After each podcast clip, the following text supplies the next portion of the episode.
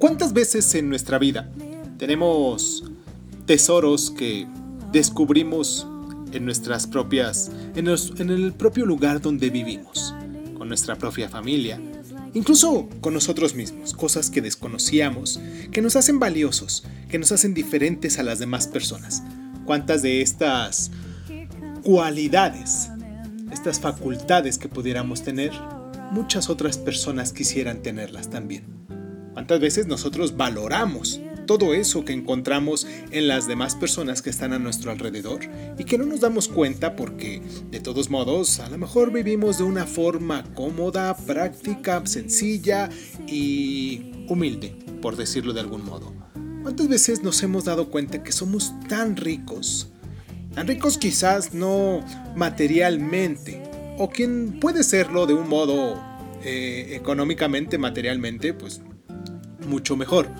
Pero hay cosas, hay valores, hay momentos, hay sentimientos, hay personas que valen mucho, mucho más que cualquier oro que se pudiese encontrar en cualquier lugar. Hoy aquí en Crónica Lunares vamos a hablar sobre un cuento que habla del tesoro enterrado. Es un cuento muy curioso que Jorge Bucay en su libro de recuentos para Demián, que son de donde estamos tomando esta, estos cuentos, eh, nos hace hincapié, pero recordemos que también hay un cuento que se llama este, El alquimista de Paulo Coelho, también hay uno mucho anterior que se llama este, El hombre más rico de Babilonia, que también es un tipo que sale a buscar un tesoro fuera y todo lo que va aprendiendo. Y creo que la enseñanza en estos cuentos que son muy similares es el hecho del decir que nosotros podemos valorar lo que nos está pasando, ya sea en el caminito de nuestra vida, porque realmente al final de nuestros días el tesoro que, pudimos acumular son las experiencias que podemos tener con las otras personas, esos momentos de, alegría, esos momentos incluso también de conflicto, porque son los que nos llenan, son los que nos hacen ver que hay algo que existe ahí, que se mueve junto con nosotros, con nuestro pensamiento, con nuestra forma de ser. Esas, esas situaciones que van pasando diariamente y que pues muchas ocasiones ni siquiera nos damos cuenta. Yo soy, yo estoy muy contento de la vida que tengo, el momento en el cual estoy pasando. Espero y quiero compartir ese momento con ustedes en este, en este espacio, en este lugar.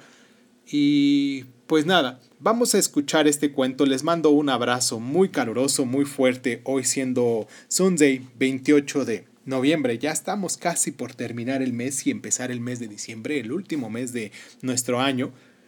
Y pues yo soy Irving Sun, esto es Crónica Lunares, muchísimas gracias, muchísimas gracias por estar. Y pues vamos a escuchar este cuento que se llama así, El Tesoro Enterrado, de la colección de recuentos para Demián de Jorge Bucay. Y pues nos escuchamos la próxima semana aquí en el mismo lugar, en la misma plataforma. Y pues muchísimas gracias, como les digo, muchísimas gracias por estar. Cierra los ojos. Si escuchas que alguien se acerca, no temas. Todo estará bien.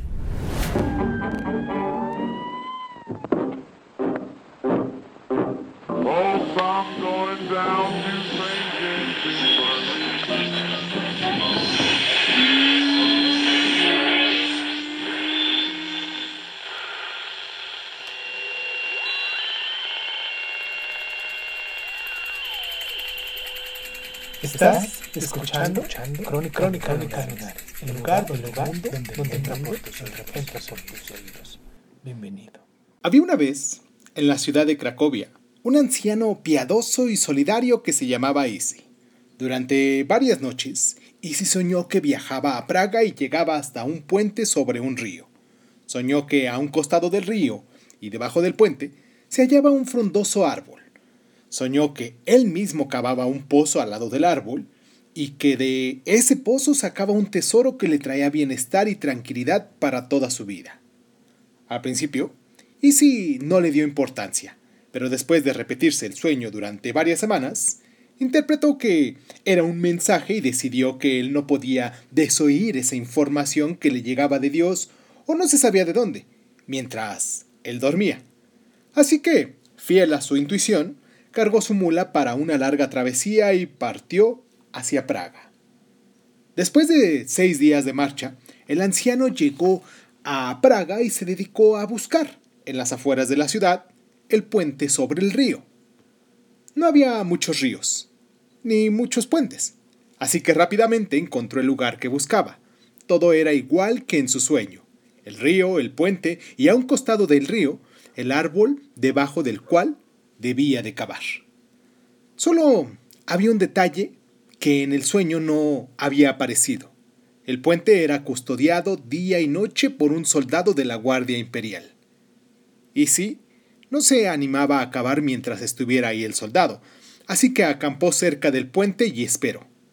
A la segunda noche, el soldado empezó a sospechar de ese hombre cerca de su puente, así que se aproximó para interrogarlo.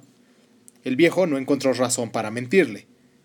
Por eso le contó que venía viajando desde una ciudad muy lejana, porque había soñado que en Praga, debajo de un puente como este, había un tesoro enterrado. El guardia empezó a reírse a carcajadas. ¡Ja, ja, ja, ja! Mira que has viajado mucho por una estupidez, le dijo el guardia.